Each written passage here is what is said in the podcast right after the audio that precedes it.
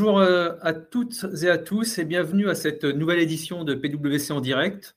Euh, je me présente, je suis Jérôme Leroux, avocat, associé du cabinet PwC Société d'avocats, et je vais avoir le plaisir d'animer cette séquence pendant les, la, demi-heure qui, euh, qui, arrive. Donc n'hésitez surtout pas à poser vos questions dans le chat et, nous tenterons en fonction du temps qu'on disposera d'y répondre en direct. Donc maintenant, place à notre sujet du jour, donc spécial COP26, six ans après l'accord de Paris qui avait notamment débouché sur l'accord sur le climat donc de Paris, la 26e conférence des partis se, euh, se tient donc en Écosse et plus précisément à Glasgow. Donc, dans quel contexte géopolitique se déroule cette conférence? Quels sont les grands sujets évoqués? Quelles sont les premières pistes d'action? Quels sont les enseignements à retirer? Telles sont les questions auxquelles nous allons essayer de répondre pendant la, prochaine demi-heure. Et justement, pour y répondre, j'ai le grand plaisir d'être accompagné euh, par trois invités. Donc, tout d'abord, Claude Lauréat, qui est donc exécutif directeur à la Global Cement and Concrete Association, pardon, c'est-à-dire le syndicat mondial des producteurs de ciment et de béton. Euh, Claude, euh, comme vous pourrez peut-être le constater, est donc en direct de Glasgow. J'aurai également le, plaisir d'avoir Sylvain Lambert, associé responsable des activités de conseil et d'audit en développement durable chez PwC. Et enfin, Olivier Muller, directeur, au sein du département développement durable de PwC. Alors, sans transition, première question pour Claude. Bonjour Claude. Vous êtes donc en direct de Glasgow, comme je l'ai indiqué. Et ma première question est comment est l'ambiance? Euh, Quel est le sentiment général qui se dégage? Maintenant à quelques jours, si vous voulez, de la, clôture de la COP26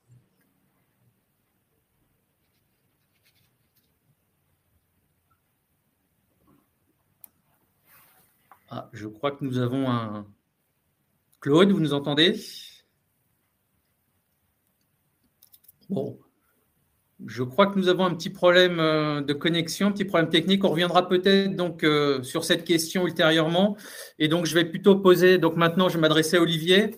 Olivier, euh, quelles étaient les attentes ou quelles sont les attentes, plus exactement, placées dans cette COP 26 oui, bonjour Jérôme. Effectivement, les attentes étaient assez fortes puisqu'on considère que cette COP était la plus importante depuis la COP 21. Alors, il y avait notamment le, rehaussement des objectifs. Alors, chaque État à la COP21 avait fait un certain nombre de promesses qui étaient nécessaires pour arriver euh, sur euh, cette euh, trajectoire des 2 degrés ou des 1,5 degrés promises par la COP21, mais n'étaient considérées comme insuffisantes. et donc, on, attend de, cette COP à Glasgow d'avoir un rehaussement des objectifs. Donc ça, c'est le premier sujet. Le deuxième, c'est euh, en gros la solidarité nord-sud, c'est-à-dire le, versement par les, pays développés d'un certain montant annuellement aux pays en développement pour financer leur, transition, un montant de l'ordre de 200 milliards de dollars euh, par an euh, chaque année. troisièmement, le travail sur l'adaptation et la résilience, c'est-à-dire qu'au-delà de la réduction des émissions, on le sait tous, on le vit tous, et ça devrait malheureusement s'accentuer, il y aura un, sujet pour euh, s'adapter et donc réduire euh, notre, les risques d'impact fort en cas de, problèmes climatiques. Autre sujet, aller au-delà de 2030. Pour l'instant, les, objectifs qui sont proposés par les États vont jusqu'à 2030. Que se passe-t-il après? C'est un autre grand sujet. Et enfin, il y avait le sujet de finaliser les, discussions sur euh, concrètement la mécanique euh, du reporting notamment et, de tout ce qui peut être autour de, l'accord de Paris qui n'était pas complètement finalisé. Voilà, donc ça, c'était les grands sujets qu'on attendait de voir à, Glasgow. D'accord. Merci Olivier. Sylvain, ces, ces, premiers éléments ou ces éléments te, surprennent? Enfin, Qu'est-ce qui t'inspire comme commentaire? Bah, Déjà, euh, il y, a une chose, et je pense que ça, ça habitera un peu notre discussion là, euh, c'est qu'on observe déjà depuis la, depuis la COP 21 euh, une montée en puissance assez forte du secteur privé. Pendant longtemps, ces conférences des partis étaient une affaire euh, d'État, de société civile, et on l'a vu à la COP 21. Alors beaucoup dans le, dans déclaratif, il faut bien le dire, dans parfois des engagements dont on pouvait questionner la réalité. Et là, on voit, et je pense qu'on y reviendra avec Claude si on la récupère et Olivier, la force de, du secteur privé et en particulier du secteur financier. Et puis l'autre élément, c'est que on voit les, des grandes plaques hein, qui sont des plaques l'Europe, l'Asie, les États-Unis, qui ont énormément évolué, mais qui ne sont pas du tout dans les mêmes réalités et qui sont dans trois dynamiques différentes. et que globalement, de toutes les manières, les émissions de gaz à effet de serre, elles continuent d'augmenter. Alors, si on prend l'Europe, bah, l'Europe, c'est probablement dans ces trois plaques-là, celle qui a commencé le plus tôt, qui a eu son pic de carbone euh, avant 1990 et qui se réfère dans ses engagements d'ailleurs à euh, cette date de 1990. Et la révision euh, du plan des NDC de l'Europe, elle est considérée comme significative. Hein. L'Europe a revu son plan, c'est-à-dire concrètement quoi? C'est 55% de réduction des émissions entre 90 et 2030. Donc, on va dire, l'Europe un engagement assez avancé, un pic de carbone qui est passé, et des engagements révisés comme assez significatifs. Les États-Unis, eux, de leur côté, ont connu leur pic de carbone plutôt autour de 2007-2008. Eux se réfèrent à 2005, comparé à l'Europe 90 dans les promesses, c'est-à-dire quand ils vont dire nous allons réduire, c'est par rapport à une base de 2005. Leurs émissions, elles, sont orientées euh, à la baisse hein, depuis, euh, depuis lors, et la révision du plan par l'administration Biden, puisque l'administration Trump voulait sortir de l'accord de Paris, elle est aussi considérée comme significative, hein, à peu près en parallèle de celle de l'Europe, avec une réduction de 50% attendue entre 2005 et 2030, donc un petit peu le retour des États-Unis euh, dans le sujet euh, du climat, et avec des investissements dans les renouvelables qui sont extrêmement forts euh, depuis une dizaine d'années, et à mentionner que sous l'ère Trump, les investissements dans les renouvelables sont quand même restés forts. Et puis la troisième plaque, qui est la Chine, alors elle, la Chine, par rapport aux deux autres, est toujours en croissance de ses émissions de CO2, de carbone. Euh, en particulier, ils ont été multipliés par 3 hein, entre 90 et 2020, donc c'est considérable. Leur plan NDC 2021 est en amélioration, avec désormais un pic des émissions qui n'est toujours pas atteint et euh, qui est promis comme avant 2030. C'est-à-dire qu'ils nous annoncent que jusqu'à cette date, ils vont augmenter leurs émissions et c'est après euh, qu'on pourra les réduire. Et les mesures qui sont annoncées par la Chine, notamment sur les parcs de sites renouvelables, euh, sont euh, assez fortes, mais le recours au charbon, quand même, euh, va rester massif pendant encore longtemps. Donc le sujet de la Chine, on le voit dans, ce, dans cette question-là, des progrès, un pic de carbone pas encore atteint, un mix énergétique qui va évoluer, mais avec la place du, charbon encore extrêmement forte. Donc voilà ce qu'on peut dire en termes d'observation aussi à ce stade. Ok. Alors Olivier, on sait que tout n'est pas encore complètement finalisé et on sait qu'il reste encore quelques jours avant la, la clôture de cette COP26, mais est-ce que tu peux nous parler des grandes avancées qui ont eu lieu depuis, euh, le début? Alors effectivement, en, première semaine notamment, on a déjà eu euh, l'apparition, la conclusion d'accords qui ont été annoncés, qui, sont vraiment euh, nouveaux par rapport à ce qu'il y avait jusqu'à présent. Notamment, plus que 20 pays en fait sont engagés à sortir du charbon et d'arrêter de financer la production d'électricité carbonée à l'étranger notamment des pays donc assez importants comme l'Allemagne, l'Ukraine, euh, le Vietnam, l'Indonésie, donc qui sont des gros consommateurs de charbon, se sont engagés alors d'ici 2030 pour les pays développés, pour 2040 pour les pays en développement. Alors la Pologne hésite encore entre les deux, elle ne sait pas trop où se situer, mais voilà, il y a un certain nombre de pays, à l'exception notable, comme le rappelait Sylvain, de, de, la Chine qui n'est pas effectivement encore en mesure de, promettre une sortie du charbon, et, de l'Inde qui est également encore un gros contributeur consommateur de charbon. Mais voilà, mais en tout cas, pas mal d'autres pays secondaires se sont engagés, c'est une avancée. Le deuxième point, c'est euh, l'arrêt du financement à l'export, euh, du financement des énergies fossiles. Là aussi, il y a une, bonne vingtaine de pays qui se sont engagés. Euh, les États-Unis, l'Allemagne, encore d'autres pays en Europe, le Canada, euh, ont décidé de ne plus financer les énergies fossiles à partir de 2022 à, l'extérieur, à l'étranger. La France ne fait pas partie de, ce groupe de pays puisqu'on est encore engagé euh, à soutenir le, pétrole et le gaz encore pendant quelques années. L'AFD, elle, s'est engagée, mais pas la France. Troisième point euh, qui reprend certains engagements qui existent Can you see what you see? mais qui constitue quand même une avancée, c'est euh, l'arrêt de la déforestation. Donc il y a une alliance qui s'est dégagée entre pas mal de, pays euh, qui contiennent des, enfin, qui, possèdent des forêts tropicales comme le, bassin du Congo euh, ou l'Indonésie ou la Russie, sont engagés à ne plus euh, déforester globalement. Euh, et d'autres pays comme euh, le Canada notamment sont engagés à ne, plus acheter de, bois pendant de déforestation. Donc, et le Brésil également a, fait partie des signataires. Donc là, il y a, pas mal d'avancées. L'Indonésie, elle, par contre, n'est pas forcément partie à l'accord. Donc ça, ça reste à, voir. Mais il y, a des montants significatifs pour aller vers moins de déforestation. Autre point, le méthane, qui est le deuxième gaz à effet de serre, où là, il y a eu un accord pour réduire de 30% entre 2020 et 2030, euh, signé par une centaine d'États, donc euh, un accord assez large pour aller vers, euh, cette réduction de, ce gaz. Enfin, je signalerai également le, un accord la plus sur les moyens qui s'appelle le Global Breakthrough Agenda, environ 50 pays, dont les États-Unis, l'Europe, la Chine, l'Inde, le Japon, euh, se sont mis d'accord à travailler ensemble pour promouvoir donc, euh, les technologies propres et, des solutions durables sur trois, quatre dimensions. L'énergie, donc avec euh, l'émergence du clean power, une vision où le clean power serait fiable et, peu cher en 2030. Le transport, avec des véhicules zéro émission qui serait le standard du marché en 2030, c'est encore une fois la vision de, cette initiative.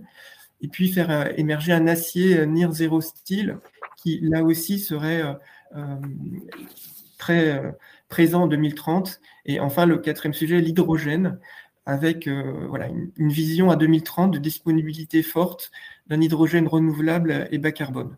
Voilà, donc là, on a un ensemble, quand même, cinq sujets sur lesquels on peut considérer que Glasgow a permis d'avancer la réflexion en matière de changement climatique. Merci Olivier. Donc, je suis désolé, chers auditeurs, pour L'incident technique, on devait effectivement, ou on doit, j'espère que d'ici la fin de, cette séquence, nous aurons la joie de pouvoir entendre Claude qui devait apporter effectivement euh, sa, vision et, en tout cas son sentiment sur, d'une part, euh, bah, l'ambiance générale à Glasgow, puisqu'elle est en direct de Glasgow, elle est censée être en direct de Glasgow, pardon. Et puis, euh, deuxièmement, la, vision entreprise. Mais on ne désespère pas que la technique soit résolue d'ici la fin de cette euh, séquence. Alors, Olivier, on a parlé des choses donc, qui ont euh, avancé, bien avancé. A, à l'inverse, il, y a quand même un certain nombre de sujets qui ont peu, voire pas du tout avancé. Est-ce que tu peux nous en dire un mot également, s'il te plaît? Alors effectivement, ce qui était attendu, euh, premièrement, c'était le rehaussement des objectifs. C'était une attente forte, comme je le disais, pour que l'ensemble des pays euh, restent sur une trajectoire de 2 degrés, 1,5 degré peut-être. Globalement, on constate qu'il n'y a aucun pays qui est sur la trajectoire des 1,5 degrés. C'est le premier point.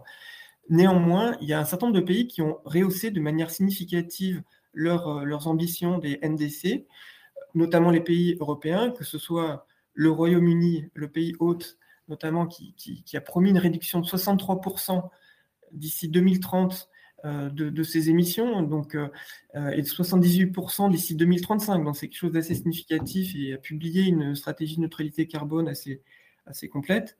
L'Union européenne, évidemment, d'ici 2030, a proposé une stratégie de moins 55% entre 90 et, 2030, donc là aussi un rehaussement significatif. Sylvain le signalait, les États-Unis ont également euh, considérablement euh, renforcé leurs objectifs. Donc ça, c'est très bien. On a également d'autres pays, la Corée du Sud, le Japon, qui, qui ont euh, des, réductions d'ici 2030 assez significatives, entre 40 et 50% de réduction. Par contre, on a d'autres pays qui ont fait beaucoup moins d'efforts, notamment la Russie, la Turquie, euh, qui ont des, certes des neutralités carbone à 2060 ou, ou 2053 pour la Turquie, mais, mais, peu de révision euh, des objectifs de réduction. Euh, et la Chine, c'est pareil, elle a amélioré légèrement ses, promesses, notamment la neutralité, neutralité, qui viennent, pour voir si globalement tous les pays ont une ambition croissante. D'autres sujets qui restent à, clore, en fait, concernent euh, notamment les mécanismes de reporting pays, ce qui est important d'un point de vue fonctionnement global, se mettre d'accord sur comment euh, faire ce reporting, à quelle échéance, euh, sous quelle, sous quelle forme. Les marchés du carbone, sujet important aussi pour, les, toutes les entreprises et les États. il y avait déjà eu des mécanismes de flexibilité lors des accords précédents de Kyoto. On s'oriente vers une remise en, marche de ces mécanismes de flexibilité dans le, dans le, détail, ça restera à, finaliser dans le texte final, mais apparemment, on est bien parti pour avoir de nouveau ces mécanismes de, crédit carbone entre États qui fonctionnent. Un autre sujet qui est peut-être très attendu et, qui n'est pas encore très avancé, c'est cette solidarité nord-sud. des observateurs notent une sorte de manque d'empathie entre les pays du Nord et du Sud qui s'exprimerait à, Glasgow. Peu de présence des pays, des peuples autonomes notamment, les mécanismes des pertes et dommages qui sont importants au-delà des, 100 milliards à payer pour, euh, entre les pays du Nord et les pays du Sud pour contribuer au développement technologique et euh, un peu aussi de l'adaptation, à un moment donné, il y aura aussi à faire face au fait que le, changement climatique va créer de, vraies euh, ruptures, des îles qui disparaissent, que ce soit dans la mer ou dans des fleuves. Donc, que faire avec ces, ces peuples qu'il faudra reloger? Donc, il y a des, montants financiers conséquents qu'on prévoit et qui devraient être euh, euh, financés quelque part par, à partir de 2025. Et donc là, il y a encore des, des, points de convergence à obtenir. Et enfin, l'adaptation globalement n'est pas très bien traitée apparemment par euh, les discussions et on, a peu d'engagement financier sur ces sujets d'adaptation au changement climatique. Bon, on a reperdu Claude, donc désolé encore une fois pour cet euh, incident technique. Alors, euh, on a, évoqué, on a évoqué les succès, les demi-succès, si je puis dire, de cette COP26 qui n'est bien évidemment pas encore terminée et tout peut se passer jusqu'à la, jusqu'à la fin de cette COP26 en fin de semaine. Est-ce que tout ce qui a été ou tout ce qui, tout ce qu'on a évoqué, euh, euh, selon vous, euh, sera suffisant, si je puis dire, pour rester sur la trajectoire de 2 degrés ou 1 degré 5 qui avait été envisagée lors de la COP 21 Et peut-être, Olivier, ton point de vue, d'un point de vue au regard des institutions, quel est le sentiment qui se dégage au regard des institutions sur ce, sur ce point-là, justement? Alors, en prenant acte de tous les rehaussements d'objectifs des NDC, un certain nombre euh, d'institutions, effectivement, se sont euh, euh, risquées, en quelque sorte, à faire une prédiction d'évolution de la température d'ici la fin du siècle. Alors, il faut voir que dans ces différents documents, il y a trois horizons, en quelque sorte, à considérer. Il faut bien faire la part des choses entre ce qui est promis et ce qui pourrait se passer d'ici 2030, ce qui va se passer en 2050 et à la fin du siècle. Donc, d'abord, on a l'Agence internationale de l'énergie qui est relativement enthousiaste sur euh, les nouvelles promesses, car elle intègre notamment les aspects neutralité carbone, qui sont effectivement un élément fort de, plusieurs dizaines de pays maintenant qui ont des engagements pour arriver à une neutralité carbone entre 2050 et 2070 en, général. Donc, en intégrant ces prévisions-là, effectivement, euh, l'IEA arrive à une prédiction de 1,8 degré à la fin du siècle, ce qui est, pas mal, donc ce qui est euh, euh, un, succès. Néanmoins, un certain nombre d'observateurs, notamment des ONG, soulignent que ceci est, relativement conditionné par ces fameuses neutralités carbone pour lesquelles un certain nombre d'États n'ont pas donné beaucoup de détails sur comment ils allaient arriver à ces fameuses neutralités le, programme euh, national des, Nations, Unies pour l'environnement, lui, est un peu moins optimiste et, donne plusieurs euh, euh, températures en quelque sorte en fonction d'un degré de probabilité d'atteinte. Donc, il tablerait plutôt sur 2,4 ou 2,5 degrés à la fin du siècle. Donc, en notant qu'il y a une amélioration par rapport à, à, ces calculs qui avaient été faits avant la COP. Donc, globalement, toutes les nouvelles NDC ont permis de réduire la température euh, cible à la fin du XXIe siècle, ce qui est un bon point, mais néanmoins, on n'est toujours pas sur les trajectoires de degrés ou 1,5 degré. Enfin, la, Convention cadre des Nations Unies, elle a plutôt regardé à 2030 avec bah, le, rehaussement des objectifs, où est-ce qu'on en sera en 2030 par rapport à, la situation actuelle? Et là, la, prévision n'est pas forcément euh, très, euh, très, très bonne, c'est-à-dire que constate que par rapport à 2010, on aurait toujours une augmentation des émissions à 2030 d'environ 13%.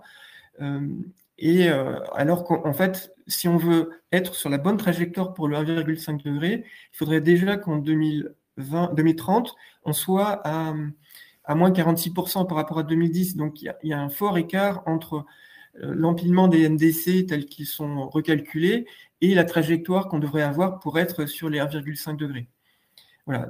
Néanmoins, il y, a, quand même un certain nombre de, milliards de tonnes de CO2 en moins qui devraient être émises avec ces nouveaux NDC, mais encore une fois, ce n'est pas forcément suffisant pour, pour rester sur la bonne trajectoire.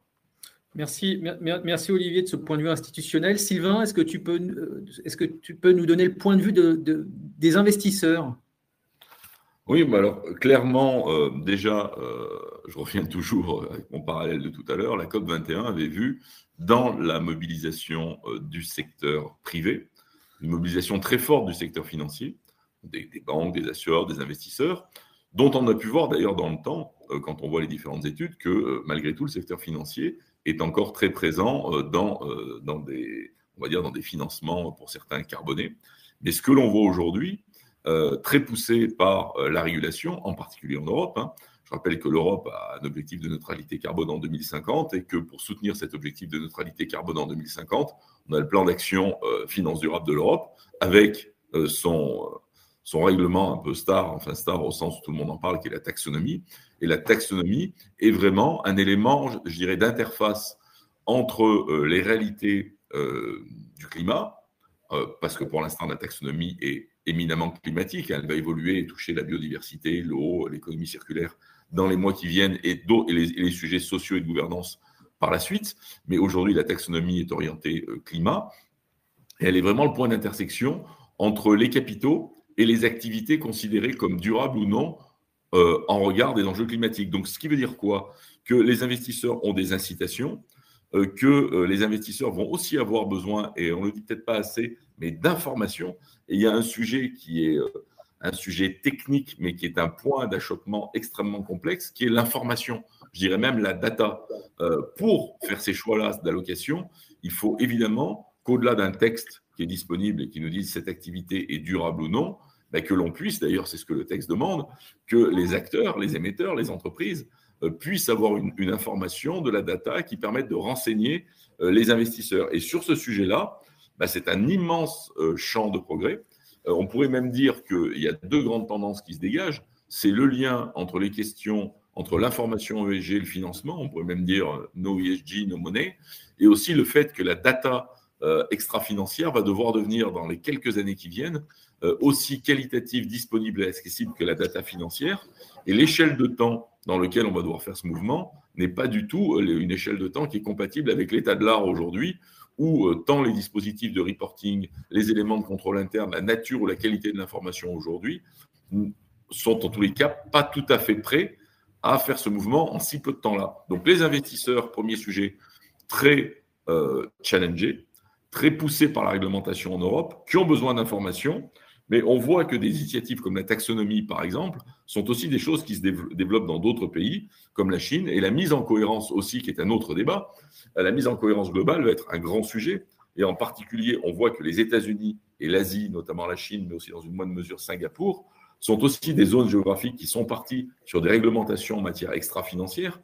Donc, que penser d'une taxonomie européenne versus une potentielle taxonomie américaine et euh, euh, notamment les positions des États-Unis sur un certain nombre d'énergies ne sont potentiellement pas les mêmes. On voit que l'Europe est en train de débattre euh, sur le nucléaire et le gaz, à trancher le cas du charbon.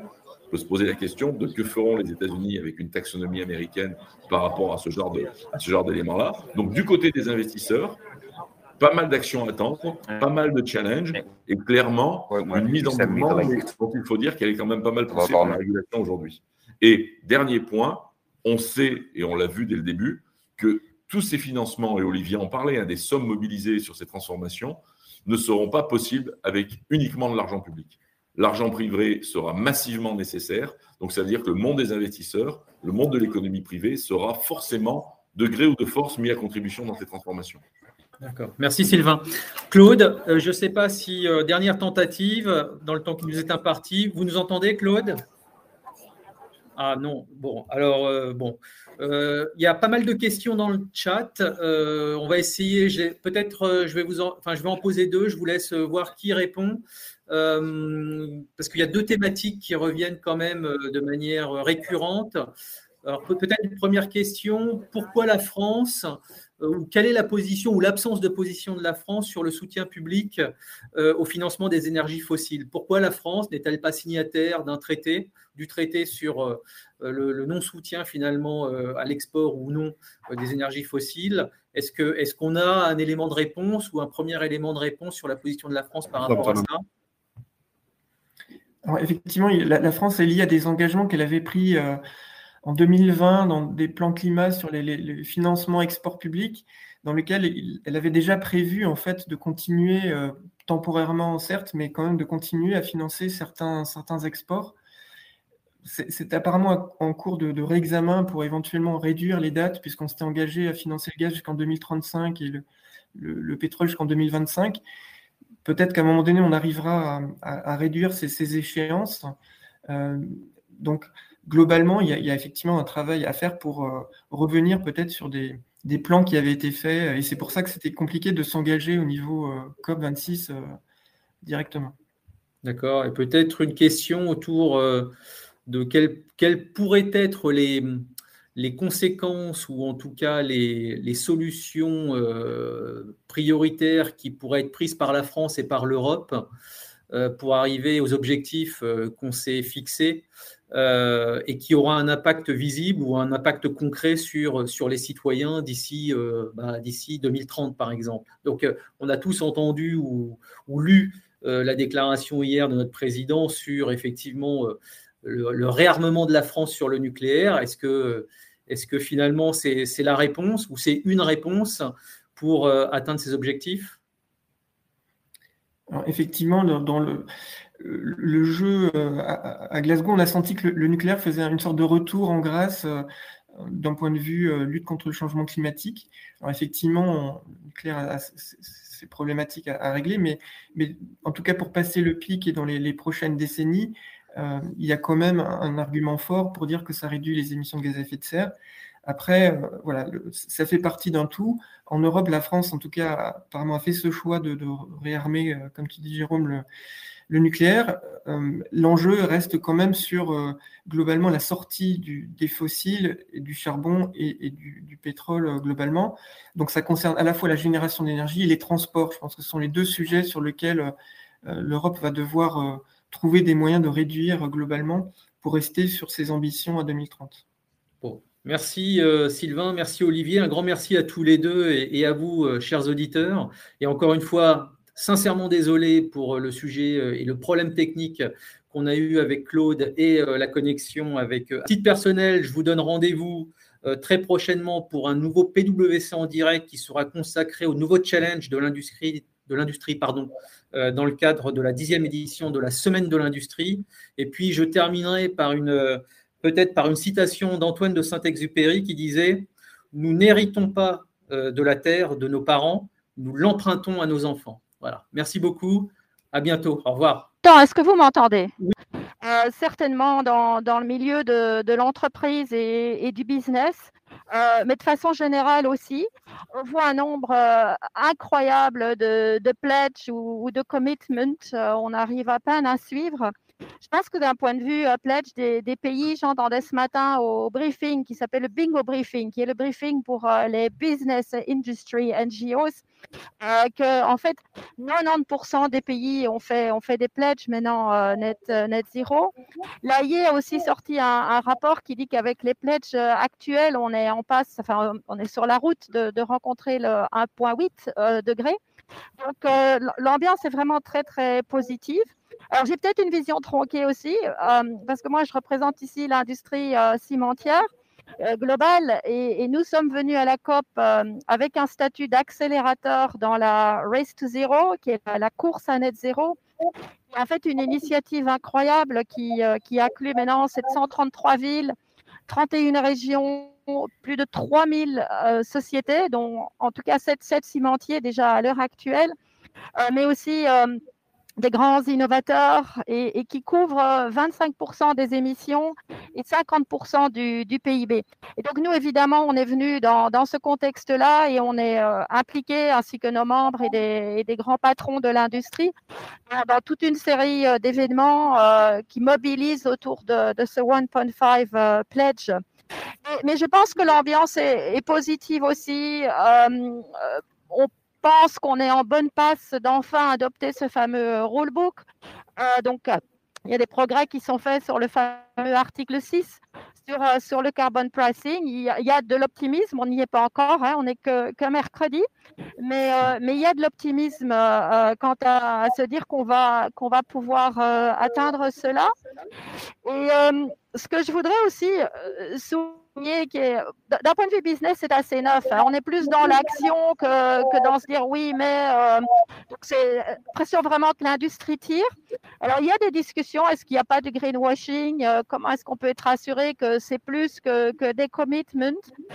Et bon, ben là, il y a, il y a tout le travail qui est fait avec SBTI euh, qui, permet d'assurer que les, que les targets sont, sont, effectivement en ligne et que ce sont plus que des simples, des simples commitments.